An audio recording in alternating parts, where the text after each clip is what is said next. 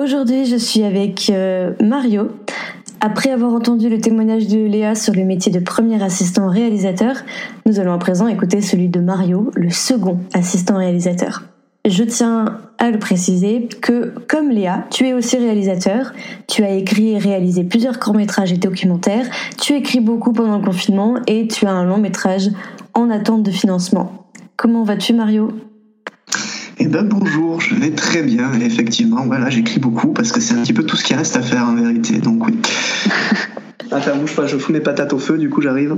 Ah, ok, bah super, ça commence très très bien. Et eh ben euh, d'accord, vas-y, fais donc. Euh, je vais euh, en profiter du coup pour expliquer un petit peu comment je fais les interviews. Donc là, il faut savoir que on est en plein confinement et que je suis obligée d'appeler euh, mes collègues de travail par visio. Et donc j'enregistre tout directement avec mon ordinateur de cette manière. C'est donc pour ça que le son de ce podcast est, euh, est magnifique. Et ben voilà, je, je, parle à Mario. Là, il est environ, il est environ minuit et il se fait des patates. Je crois qu'en fait, je crois que je vais garder ça parce que je trouve ça, je trouve ça marrant. tu peux, tu peux, tu veux. Ça a un côté drôle. Bon, alors, euh, concentrons-nous. Euh, avant que tu me parles plus en détail du métier de second assistant réel, est-ce que tu peux euh, me raconter un petit peu ton parcours? Oui, alors euh, moi pour le coup j'ai fait euh, j'ai fait la fac à, Paul Valéry, un art du spectacle, donc euh, cinéma audiovisuel. Donc à Montpellier. À Montpellier, oui exactement. Donc après j'ai fait donc j'ai fait une licence et puis un master où j'ai fait un échange universitaire au Canada. Et en parallèle de tout ce temps-là, je faisais moi des courts métrages en tant que réalisateur et je participais déjà à plusieurs postes au projet des, bah, des autres étudiants. Et c'est comme ça que de fil en aiguille, je me suis retrouvé à faire de l'assistant de réalisation et que j'ai trouvé ça intéressant. Suite à quoi, bah, une fois le, diplôme validé, j'ai essayé de travailler sur Montpellier. À cette époque-là, il n'y avait pas encore beaucoup, beaucoup de travail à Montpellier. Donc, je suis parti sur Paris, où j'ai commencé à bosser sur des projets plus sérieux, à faire mon intermittence, travailler sur du long métrage. Et euh, une fois que les séries de la région se sont développées, je suis aussi pas mal reparti du côté de Montpellier. Maintenant, euh, maintenant en fait, je navigue entre Montpellier et Paris euh, pour travailler. Et, être réalisateur ou second assistant réel, c'est quelque chose que tu voulais faire depuis le début ou, c'est vraiment quelque chose que, que tu as eu envie de faire au fur et à mesure de tes expériences? Alors pour moi, c'est totalement venu au fur et à mesure de mes expériences, tout simplement parce qu'en fait, ne serait-ce que euh, moi, en sortant j'avais même pas encore décidé euh, que j'allais faire du cinéma. C'est te dire à quel point j'étais euh, absolument pas sur une voie toute tracée. Je savais pas vraiment ce que j'allais faire. J'avais pas mal d'options, dont du droit, de l'archéologie. J'ai fini par aussi faire de l'archéologie et je me suis inscrit à la fac de ciné un peu sur un coup de tête après après avoir vu Shining en fait et avoir eu une analyse du film.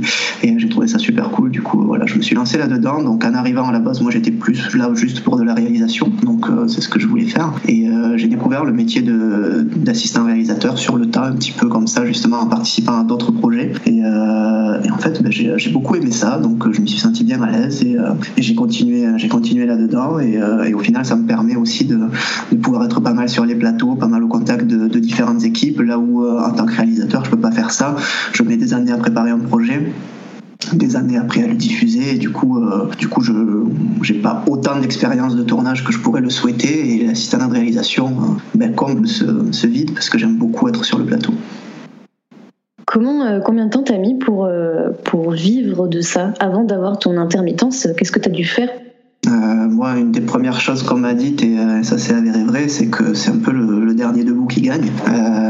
quand je suis sorti de là, bah, déjà pendant la fac, évidemment, j'avais, j'ai essayé de, de m'incruster dans le milieu sans y parvenir. Une fois la fac finie, là j'ai vraiment résumé, hein, parce que je suis quand même resté un an ou deux encore à Montpellier, où j'ai vraiment essayé de, bah, m'insérer dans le, dans le milieu montpelliérain. Je continuais à côté d'avoir un diplôme en cours en archéologie qui me permettait de toucher des bourses. Donc euh, du coup j'étais un petit peu en train de jongler entre, entre des études que je suivais à moitié et euh, des tentatives vaines pour entrer dans un milieu qui était quand même assez, euh, assez fermé à ce moment-là, surtout qu'il n'y avait pas tant de travail que ça.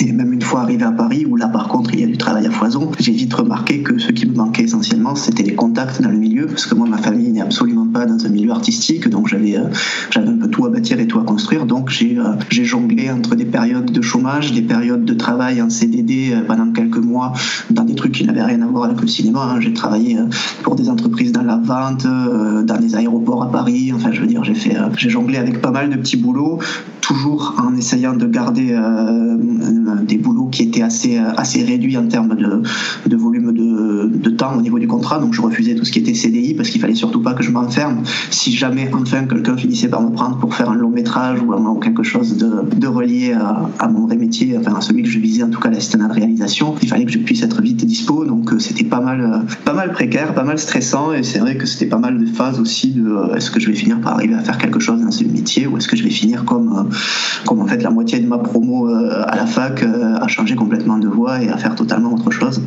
Donc voilà, non, c'était long et euh, enfin voilà quoi, c'est vraiment un travail de longue haleine. Il faut surtout pas perdre espoir et il euh, faut vraiment aimer ça en fait. Il faut vraiment avoir envie de, de galérer. En tout cas, dans, dans mon cas, moi, il fallait vraiment avoir envie de galérer. Ouais, je comprends. tu t'es dit oui à un moment que tu n'allais jamais y arriver, que bon bah c'est bon, je vais faire autre chose parce que ce statut, euh, enfin nos métiers sont trop précaires. Voilà, non mais complètement. Hein. Pour le coup, euh, ben, c'était surtout dans la, lutte du, premier contrat, quoi. Arriver à mettre le pied dans la porte, c'est ça qui a été le plus dur parce que j'ai, je me suis pas non plus facilité la vie. Je veux dire au niveau de mes stages euh, et, euh, et tout ça, quand j'étais à la fac, j'avais pas mal fait plus, j'avais fait plus dans des festivals, donc au festival du cinéma méditerranéen. C'était une expérience géniale et en tant que réal, j'ai, je me suis nourri à fond de, de cette expérience. Par contre, du coup, j'avais pas fait de stage sur des tournages là où justement ça aurait pu être une bonne manière de rencontrer des chefs. J'avais pas, j'avais pas fait cette démarche-là aussi. Donc, euh, quand je suis arrivé vraiment au moment de, me confronter au métier, euh, il me manquait en fait tout simplement un carnet d'adresses qui aurait pu m'ouvrir les portes plus vite. Donc, euh, il a fallu quand même pas mal batailler pour avoir, pour avoir des premiers rendez-vous, pour pouvoir rencontrer des gens et arriver à faire quelque chose. Comment tu as fait ça pour, pour faire ton réseau alors, euh, comment j'ai fait? Je me suis pris de différentes manières.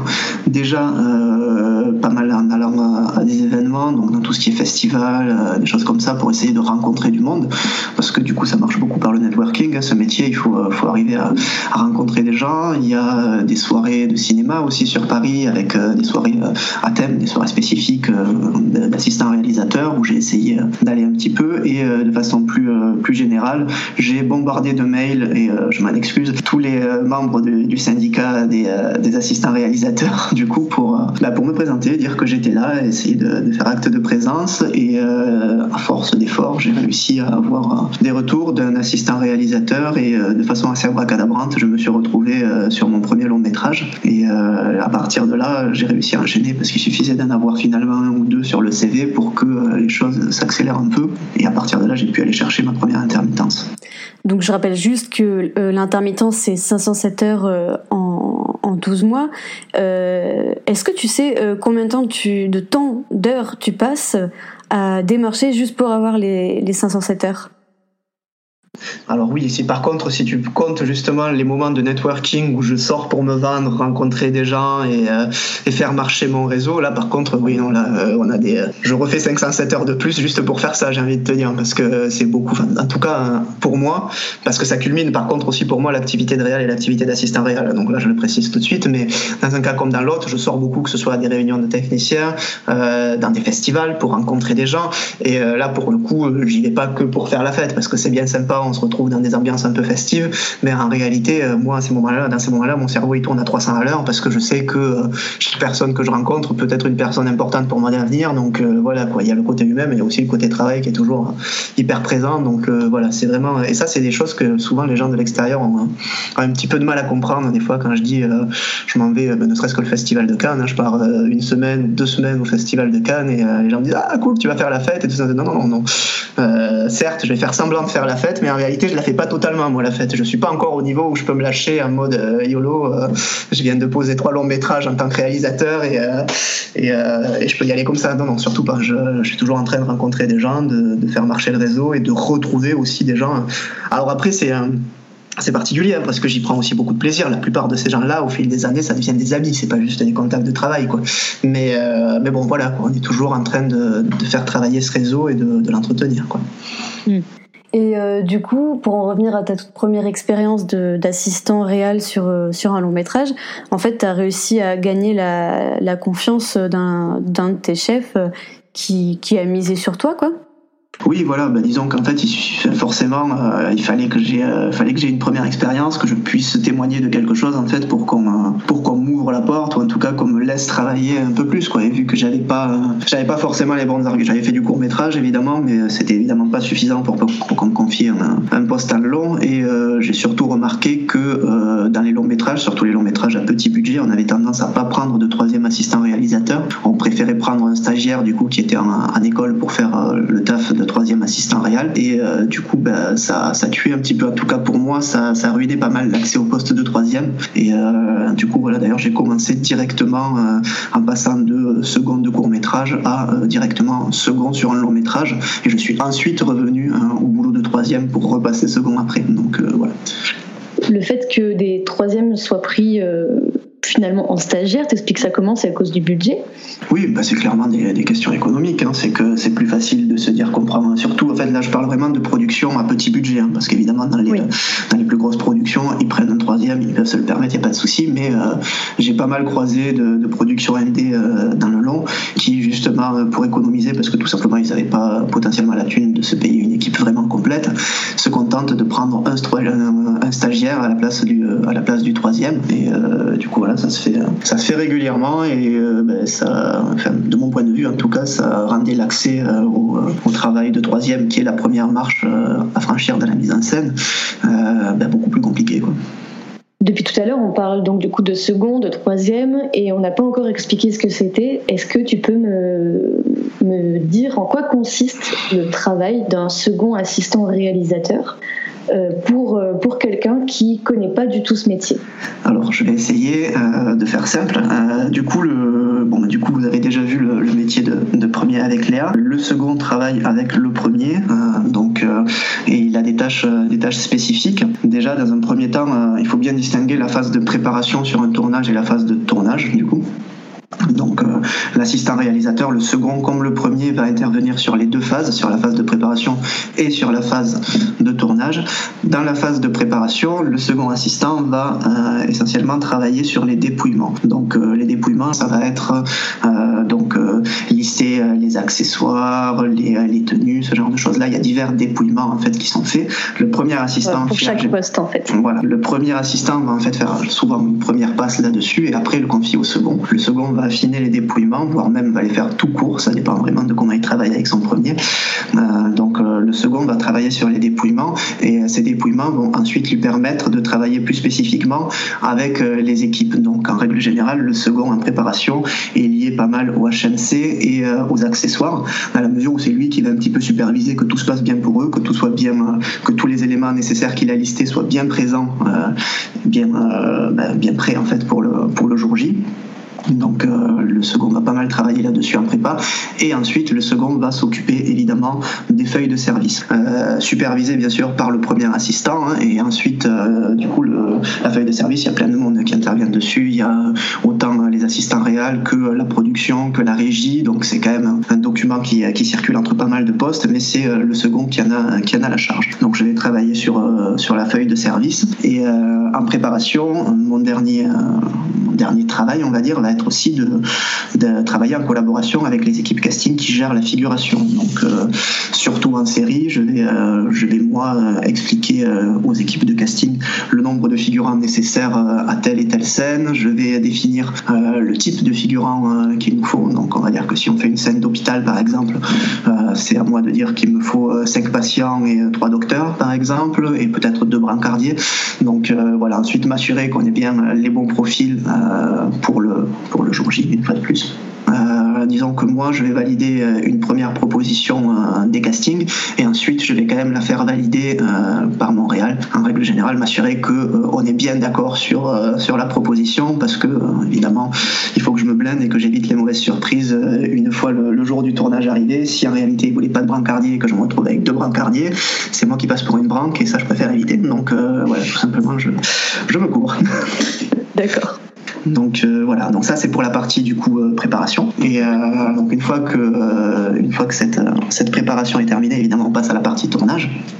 Et là, pendant le tournage, euh, ça va aussi, encore une fois, pas mal dépendre de la manière dont je travaille avec, euh, avec mon premier assistant. Mais de façon générale, il faut, euh, comprendre que on a le premier assistant qui va gérer l'ensemble du plateau, le troisième assistant qui va être plutôt au niveau du HMC, qui va faire la navette et nous amener les acteurs au plateau, s'assurer que la préparation des acteurs se fasse bien. Et moi, du coup, je vais être quelque part entre les deux, un petit peu plutôt près du plateau en réalité, et je vais gérer donc toujours ma feuille de service parce qu'il faut que je sois en train de préparer mes feuilles de service des jours suivants en collaboration avec les divers chefs de poste qui vont m'indiquer combien de temps il leur faut euh, pour s'installer le matin, etc. Donc j'ai toujours des, informations à rajouter sur cette feuille qui est omniprésente en fait dans ma journée de travail parce qu'il y a toujours des modifications à faire selon comment la journée en cours avance. Est-ce qu'il faut reporter des séquences? Est-ce qu'il faut changer des choses?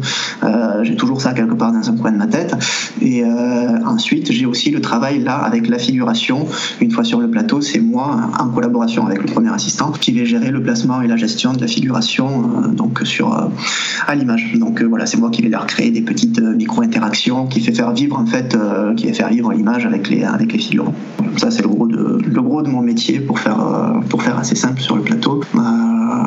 et voilà, et après évidemment j'assiste j'assiste le premier comme il le souhaite, hein, parce que des fois il a d'autres tâches annexes à me confier, euh, quelles qu'elles soient. Je veux dire, j'ai des fois été euh, appelé à juste prendre la face pendant, pendant une scène ou pendant un plan, parce que le premier d'aller régler quelque chose d'urgent à l'arrière. Voilà, ça reste quand même, euh, c'est pas hyper cloisonné, c'est aussi selon comment le premier a bien envie de, de travailler avec moi et quelles sont les autres tâches qu'il veut me confier, mais ça c'est mes vraies tâches spécifiques tout comme euh, le réalisateur et le premier assistant, il faut que le premier assistant et le second aient une confiance euh, mutuelle et qu'ils sachent aussi travailler ensemble. Ah oui, complètement, c'est une question d'alchimie. Moi, ça m'est arrivé euh, d'avoir des, euh, des, projets catastrophes parce que justement, euh, il y avait, il y avait un manque de confiance, un manque de, de bonne communication entre, entre moi et le premier ou entre moi et le second quand j'étais premier, parce que ça m'arrive aussi de faire premier et c'est un, un carnage absolu, on va pas se mentir. C'est très très compliqué quand, quand on se retrouve avec une équipe qui communique mal. C'est aussi pour ça qu'il faut réussir à, bien valoriser les moments où, où on trouve des, des, gens avec qui on communique bien, avec qui c'est fluide, parce que du coup, c'est là que le travail est, est le plus bel euh, déjà le plus reposant et le plus, euh, le plus intéressant aussi, parce que du coup on fait du bon boulot et, euh, ça se passe beaucoup mieux. Donc oui, il y a une, il y a une question de, confiance mutuelle à créer et à, et à entretenir qui est, qui est super importante.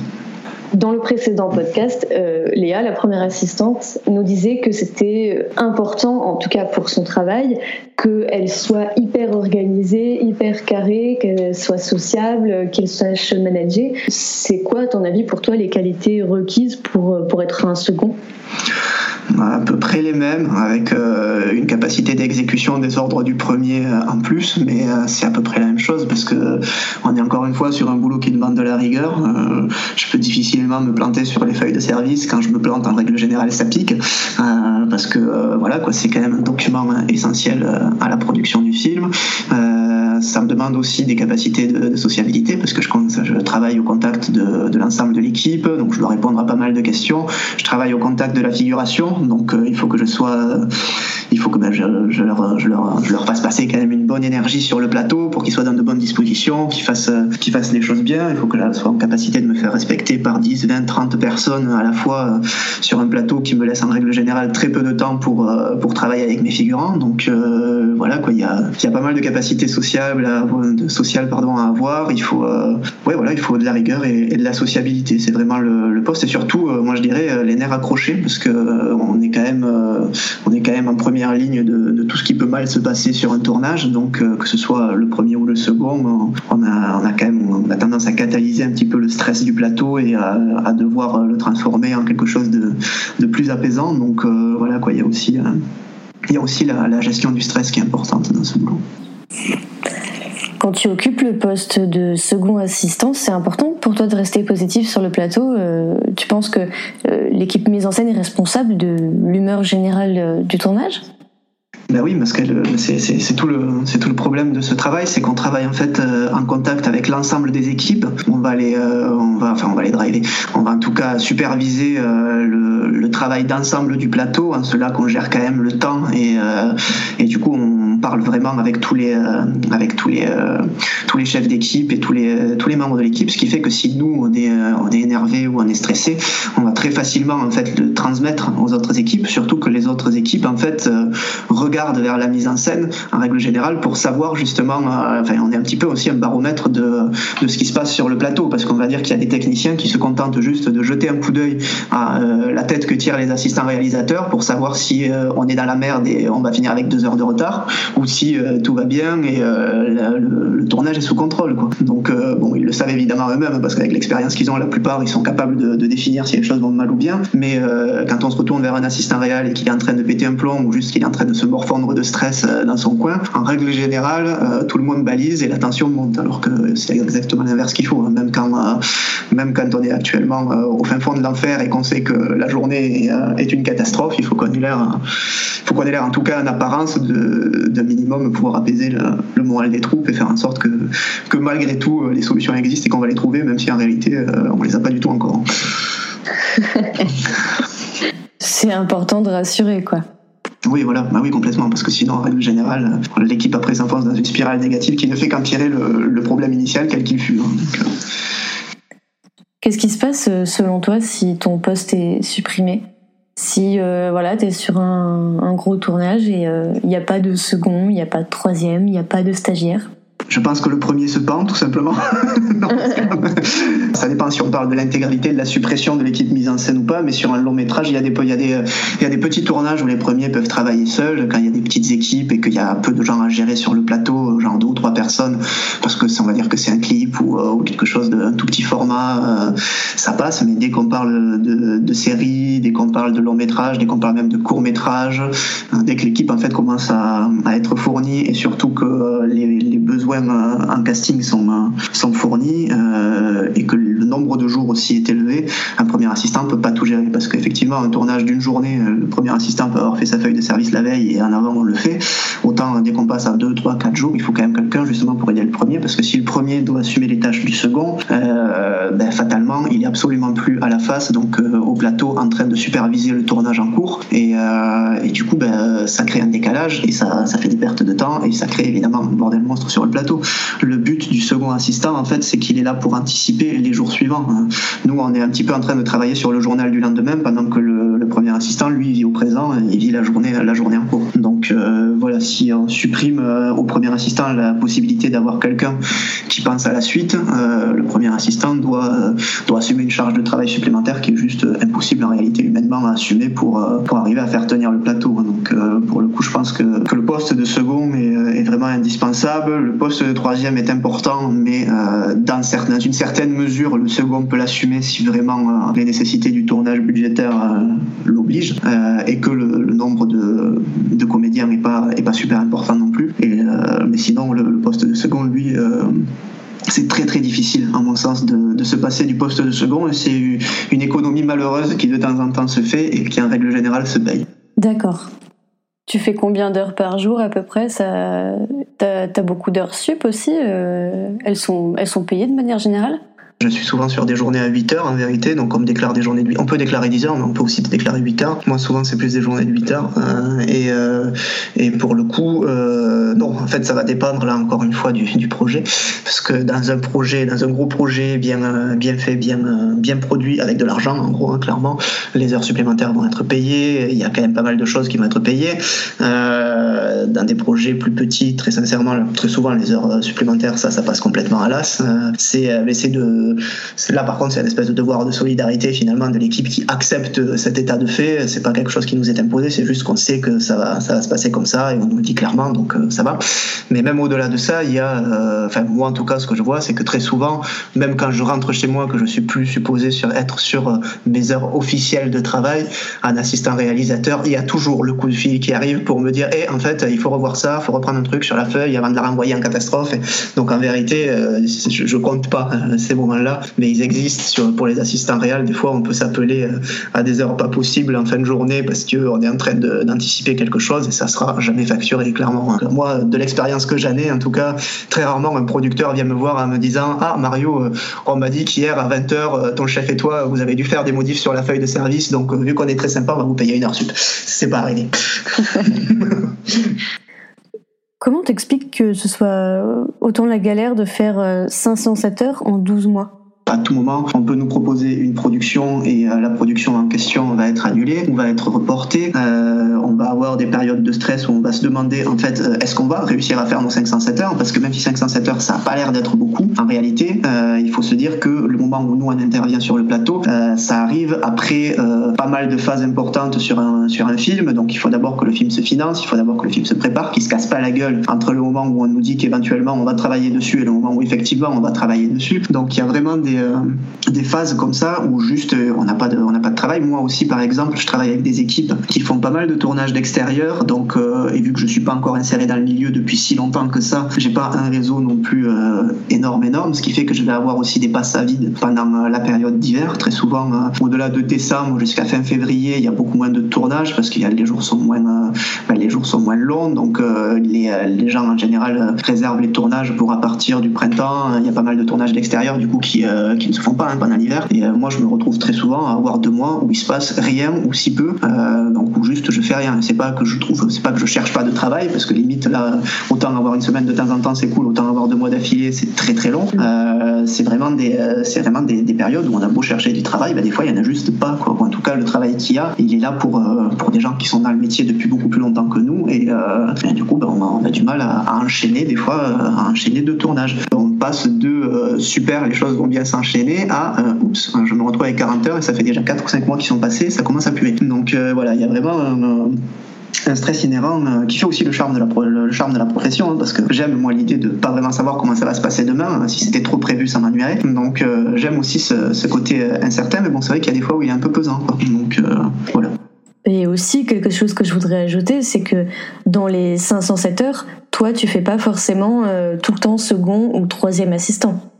Au début, surtout les deux premières années, je prenais pas mal de, de boulot en régie aussi pour euh, donc des petits renforts régie, du blocage, des choses comme ça pour arriver à faire euh, à faire mes 507 heures. J'étais obligé de marier un peu les deux parce que euh, il y a beaucoup plus de besoins en régie qu'un assistant réel. Un assistant réel, il y en a trois sur le plateau, donc c'est très limité.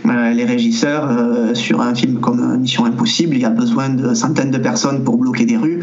donc là directement, il y a beaucoup plus de place pour tout le monde. Donc il y a aussi des heures à aller chercher comme ça au début quand on commence, quand on est en début de carrière. Là, maintenant, euh, je le fais de moins en moins. J'ai dû faire quelques heures de régie l'été dernier parce que justement, euh, je m'étais de nouveau retrouvé dans une phase où, euh, où les tournages que j'espérais ne se sont pas faits et j'ai été obligé du coup de rétro-pédaler et d'aller chercher 30-40 heures pour finir mon statut en régie.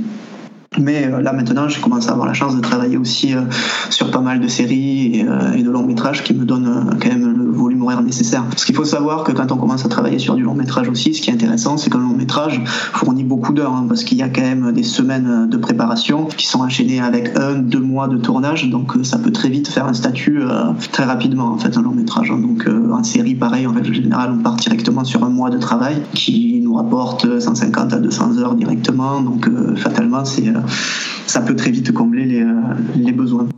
Ouais, mais là, tu vois, de, l'extérieur, on pourrait se dire euh, Ah, bah, ça va, en fait, euh, il se fait 200 heures faciles et tout, bah, il a qu'à se faire deux séries, et puis c'est bon, c'est 507 heures, c'est plié en trois mois et demi, quoi, finalement. c'est si marrant de le voir comme ça.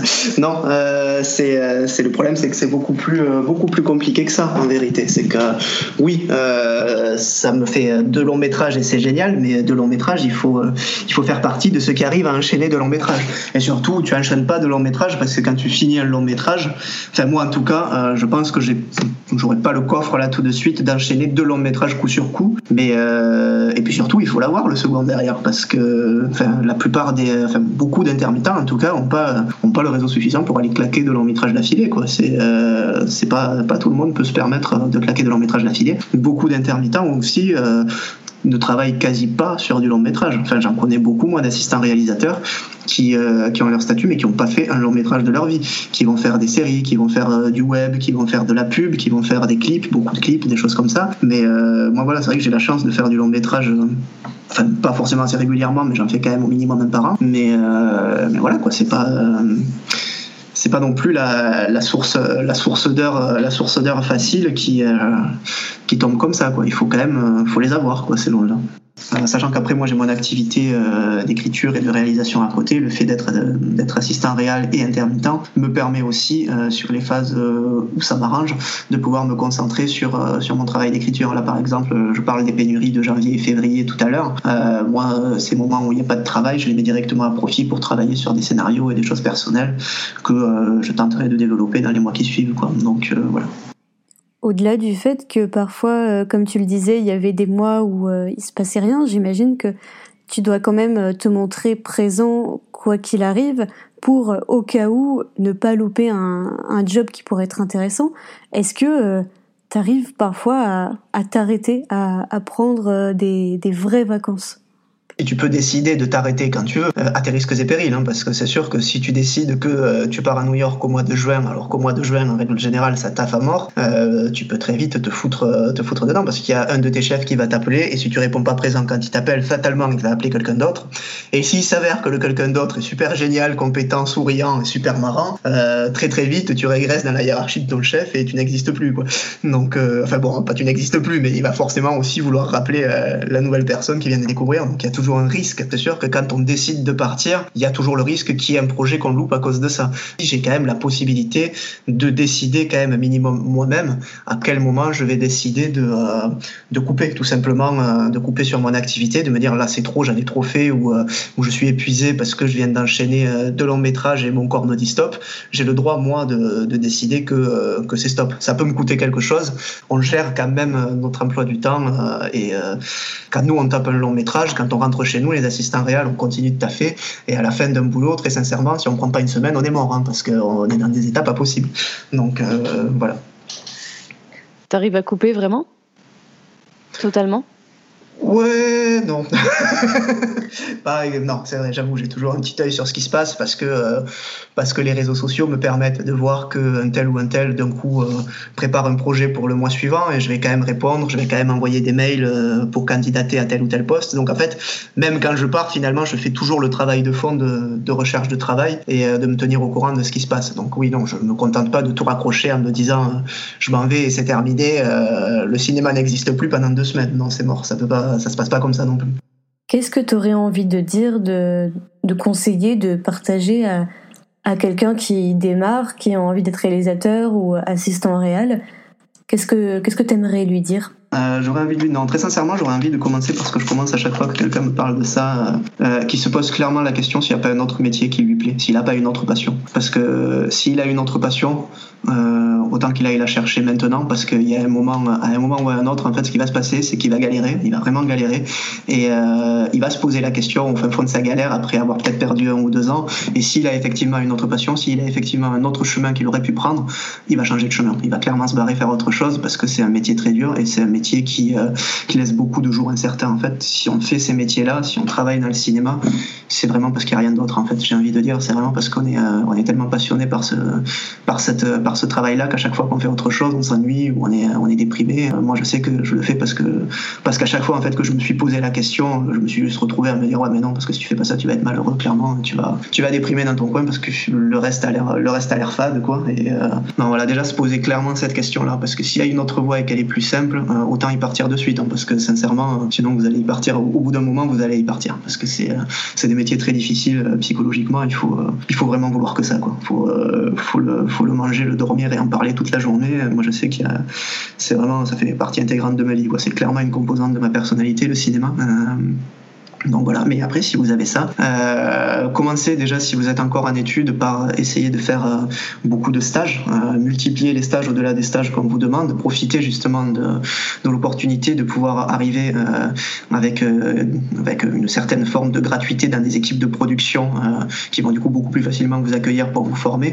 Vous allez rencontrer des assistants réels, vous allez vous faire un réseau, parce que le réseau c'est le maître mot. Ne croyez surtout pas que le diplôme que vous êtes en train de préparer va vous ouvrir la moindre porte, parce que c'est faux. Le diplôme que vous préparez vous donne des outils pour comprendre le milieu du cinéma. Le diplôme que vous préparez vous permet de rencontrer d'autres personnes qui feront le milieu du cinéma de demain. Donc faites-vous des amis évidemment. Euh, mais euh, comprenez bien que clairement, la seule et unique chose qui va vous permettre de travailler, c'est la volonté que vous allez mettre dans la recherche de, tournage, dans la recherche de stage, dans, la, bah, dans le networking et dans, dans, le fait de rencontrer les bonnes personnes au bon moment. Partez du principe que vous aurez beau essayer de tout maîtriser, il y a une part de chance incroyable dans le fait d'arriver ou pas à faire ce métier, parce qu'il faut arriver à rencontrer la bonne personne au bon moment, à savoir quand elle a besoin de vous. Euh, et ça, ça peut prendre du temps. Hein. Ça peut vraiment prendre du temps pour que la chance tourne. Donc, euh, et même une fois qu'elle a tourné, elle peut très vite retourner dans le mauvais sens. Donc euh, voilà quoi, il faut, faut persévérer, il faut, faut, travailler le, faut travailler le réseau et il faut pas hésiter justement à contacter des assistants réels qui, qui sont déjà dans le métier. Donc comme je le disais, moi j'ai pas mal cassé les pieds aux,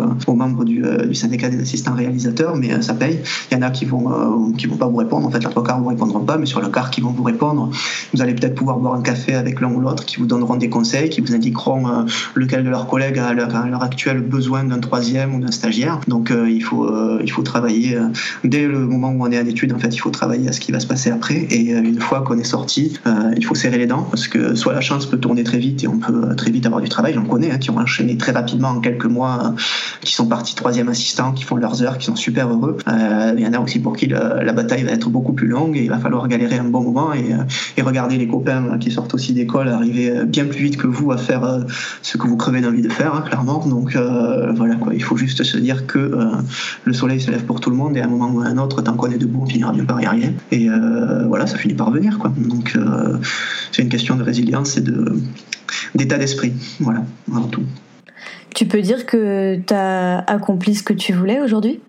J'ai euh, accompli une partie de ce que je voulais, à savoir mettre un pied euh, dans ce milieu-là, vivre de ce milieu-là, et euh, j'en suis heureux. moi, je pense qu'il faut, faut toujours réactualiser ses, réactualiser ses rêves pour aller chercher toujours, toujours plus, mais quand même être content de, de ce qu'on a, parce que je suis, je suis très content, moi, d'arriver à, travailler dans le milieu, et je mesure la, la chance que j'ai quand je vois le nombre de gens qui étaient en fait avec moi en cours, tout simplement, et qui n'arrivent pas à travailler dans ce milieu, qui auraient aimé pouvoir faire une carrière, une carrière comme je suis en train de la faire maintenant, et, et qui ont juste pas eu la, la fameuse chance au bon moment ou qui sont partis sur d'autres voies pour X ou Y raison. Et, euh, du coup, moi, je suis content d'être euh, d'être quand même dans, bah, dans le bon côté, quoi, tout simplement, celui de, ceux qui arrivent à travailler, à faire des choses et à, et vivre d'une passion qui est franchement géniale. Hein, parce que vous le verrez quand vous vous retrouverez sur les plateaux, euh, c'est quand même une excitation et une, une vie qui est, qui est fabuleuse. C'est, quelque chose qui on, en, on, en, redemande, même quand on est crevé à la fin d'un long métrage et qu'on, qu'on se dit qu'on a vécu l'enfer, on se demande juste quand est-ce que ça va reprendre en vérité. Hein. Donc voilà, quoi, c'est, c'est des métiers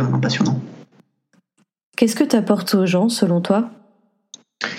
Qu'est-ce que j'apporte aux gens? Euh, Moi, ce que je pense, c'est que ce que j'aime beaucoup avec le métier d'assistant réalisateur, c'est le fait d'être euh, d'être au service d'un projet euh, d'un projet qui me dépasse, d'un projet qui est plus grand que moi. Quoi. Il y a il y a un type qui a eu une vision, enfin un type ou une femme qui ont une qui ont eu des visions en fait, tout simplement de, de quelque chose qu'ils avaient à dire, d'un message qu'ils voulaient faire passer, avec leur sensibilité, avec leur manière de, de voir le monde. Et nous, on est tous là en fait, avec nos corps de métier différents, à essayer de, de faire en sorte que que ce message soit transcrit de la, de la manière la plus, euh, la, plus, euh, la plus vraie possible pour le réalisateur, donc celle qui, euh, qui lui tient le plus à cœur, et faire en sorte qu'il puisse porter ce message-là à un public. Et la satisfaction après, c'est quand on se retrouve dans la salle de cinéma, que le réal est content parce qu'il arrive justement à, transmettre cette émotion qu'il voulait transmettre aux gens, ce message qu'il voulait faire passer, et que le public est touché, quoi, tout simplement. Donc on amène, on amène, en fait, on facilite la, on facilite le travail d'un créatif qui a, qui a des super idées, et, et derrière, on, enfin, j'espère en tout cas qu'on apporte des choses aux gens qui vont en salle voir, euh, voir des films qui, euh, qui portent des messages, qui portent des sensibilités, euh, des, des messages artistiques. Et,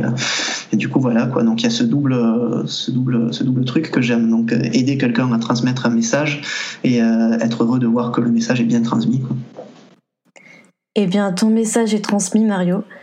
Merci beaucoup, merci d'avoir participé euh, à ces questions. Merci beaucoup d'avoir joué le jeu. Et évidemment, je te souhaite euh, que le meilleur pour la suite. Merci à toi.